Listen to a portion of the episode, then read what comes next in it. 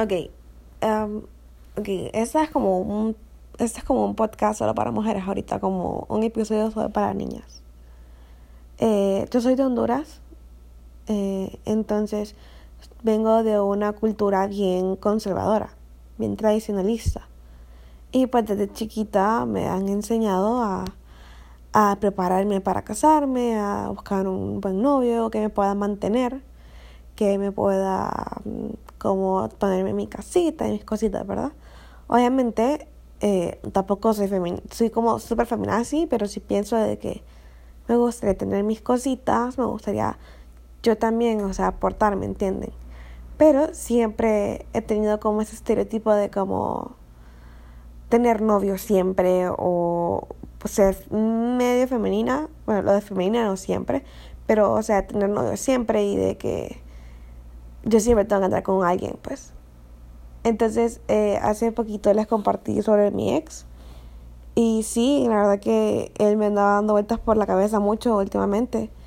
Pero, o sea, ahorita me acabo de que no, pues. O sea, son de esas como confesiones de madrugada que te hace tu corazón, cosa que ya estás pensando como que súper bien todo. Y quedas como, mmm, ¿qué pedos? No. O sea, eh, vaya, chicas, les hago una pregunta.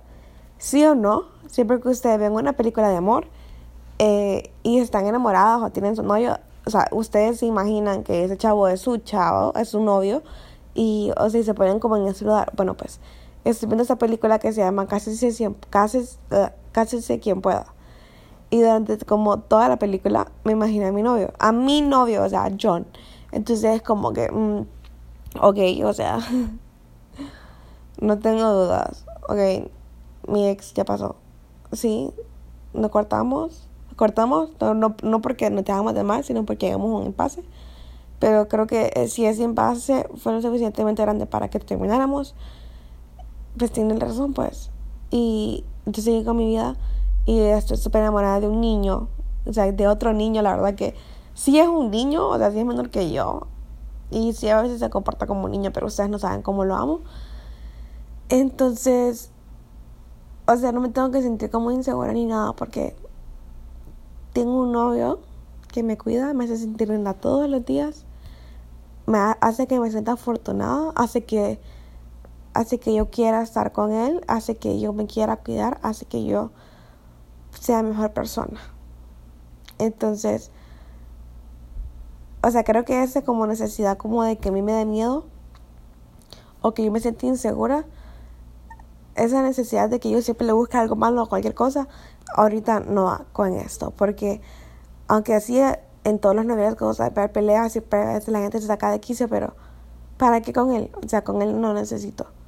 Porque sí, sí es una inseguridad, sí es una inseguridad tonta y grande en, mi vida, pero no vale la pena como ponerse a pensar el, como, ¿y qué pasa si? O, o sea, ese, ese, esa tonta como pregunta que nos hacemos las mujeres cuando pensamos mucho las cosas, o sea, no hay, no no hay necesidad, pues. O sea, yo amo a este niño y aunque me cueste con todo el alma dejar ir como todas mis inseguridades y mis cosas, lo voy a hacer.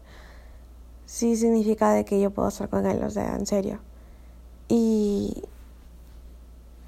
no sé, creo que voy a dejar de hablar con mi ex, porque es una falta de respeto y es tonto. Y ni siquiera estamos hablando, ni siquiera es una conversación fluida.